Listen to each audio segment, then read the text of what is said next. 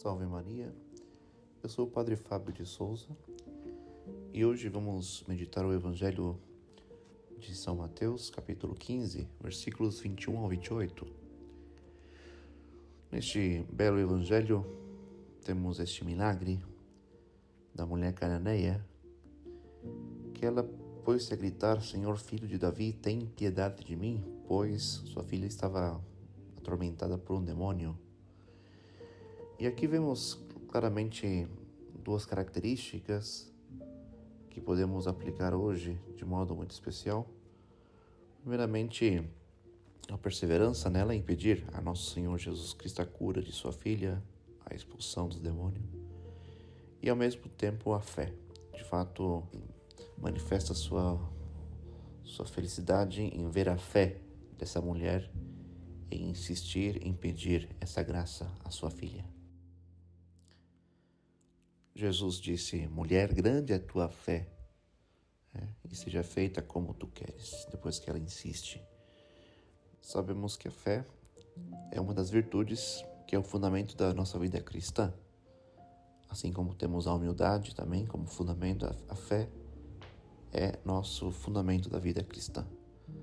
A nossa vida espiritual, a nossa perfeição tem esses dois fundamentos, sem os quais nada se pode edificar, nada se pode crescer, né? A humildade e a fé. A humildade, já sabemos, é este fundamento podemos chamar negativo, ou seja, tira os obstáculos que são as soberbas, os efeitos dessa soberba.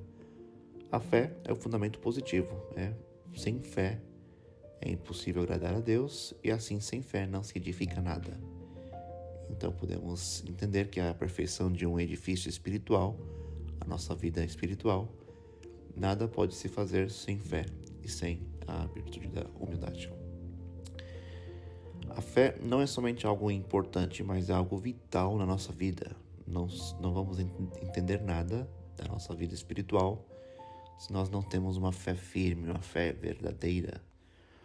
Por isso, esse exemplo dessa mulher, da perseverança e da fé dela, é um exemplo para cada um de nós.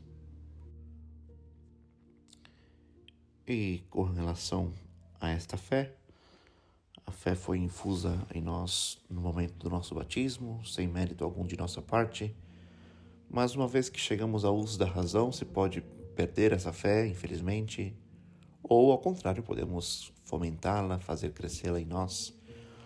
Por isso, temos três deveres em relação à nossa fé. Primeiramente, agradecer ao Senhor que nos, nos deu essa fé gratuitamente, sem mérito algum da nossa parte no dia do nosso batismo. Depois, segundo dever, como cristão, apreciar este dom da fé que está em nós, em reconhecimento a Deus, procurar difundir essa fé entre nossos irmãos, esta é a nossa missão como cristãos, né? E terceiro lugar, esta fé tem que crescer, aumentar, fomentar em nós. Por isso temos esse dever de primeiramente pedir constantemente um aumento da fé, eu creio, Senhor, mas aumenta a minha fé.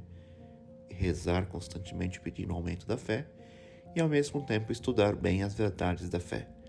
Apreciar a nossa teologia, apreciar aquilo que nos ensina a Santa Igreja, o Catecismo, aquilo que nos ensina o Santo Padre, o Papa.